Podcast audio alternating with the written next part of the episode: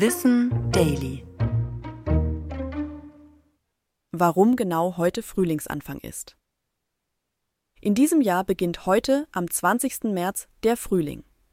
Dieser kalendarische Frühlingsbeginn ist immer dann, wenn Tag und Nacht genau gleich lang sind, bei der sogenannten Tag- und Nachtgleiche.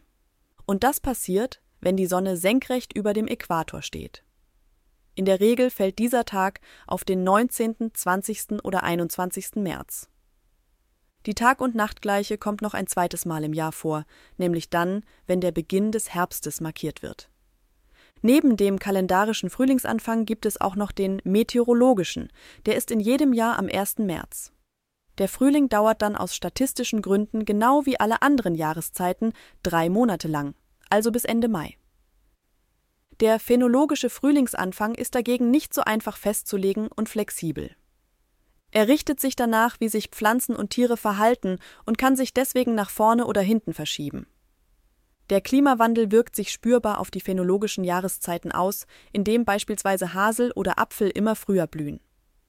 Eine Auswertung des Bayerischen Landesamts für Umwelt zeigte schon 2014, dass der phänologische Frühlingsbeginn innerhalb von 50 Jahren um 23 Tage nach vorne rückte. In den vergangenen Jahrzehnten konnte man so beobachten, dass Frühling, Sommer und Herbst bei uns immer früher begannen und der Winter kürzer andauerte.